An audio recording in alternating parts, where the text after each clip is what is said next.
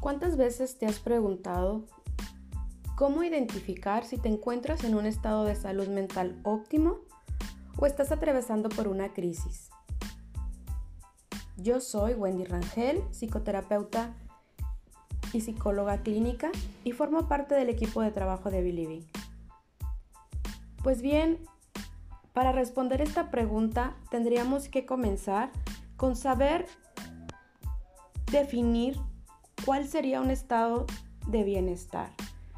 Pues, normalmente escuchamos que si puedes trabajar, si afrontas las dificultades normales de la vida sin, sin mucho problema, si estás consciente de tus capacidades, si logras tomar decisiones, si puedes trabajar de forma productiva, además de poder hacer contribuciones activas a tu comunidad, en tu casa, en tu familia, en tu trabajo, estaríamos hablando de un estado de salud mental óptimo.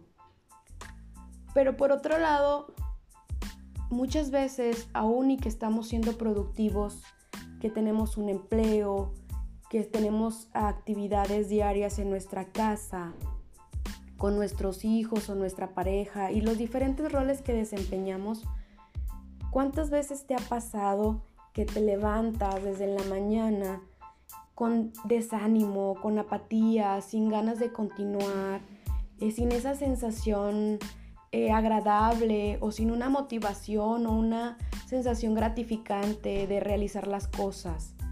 ¿Cuántas veces te pasa que, que sientes que ya no hay un, un interés o un porqué o un para qué de realizar lo que vienes haciendo día con día?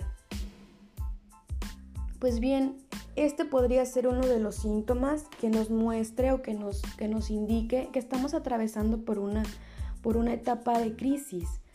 Eh, si bien el ser humano vive crisis a lo largo de la, de la vida, desde la infancia, que pasamos a la adolescencia, posteriormente la etapa adulta, las responsabilidades y los diferentes roles que vamos, que vamos asumiendo, hay momentos en los que nos es más complicado transitar de una etapa a otra.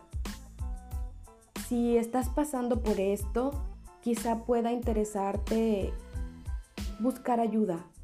Buscar ayuda si las soluciones que has buscado o que has empleado anteriormente ya no te son de utilidad, ya no te están permitiendo sentir bienestar o sentir tranquilidad en las, en las relaciones que tienes o en los roles que desempeñas, en las actividades que realizas día con día.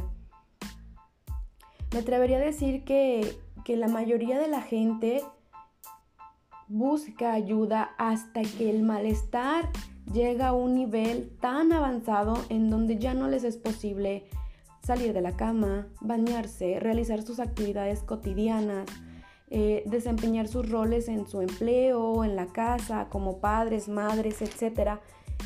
Y no tendría que ser necesario llegar a un punto en el que ya estamos bloqueados, en el que no podemos movernos.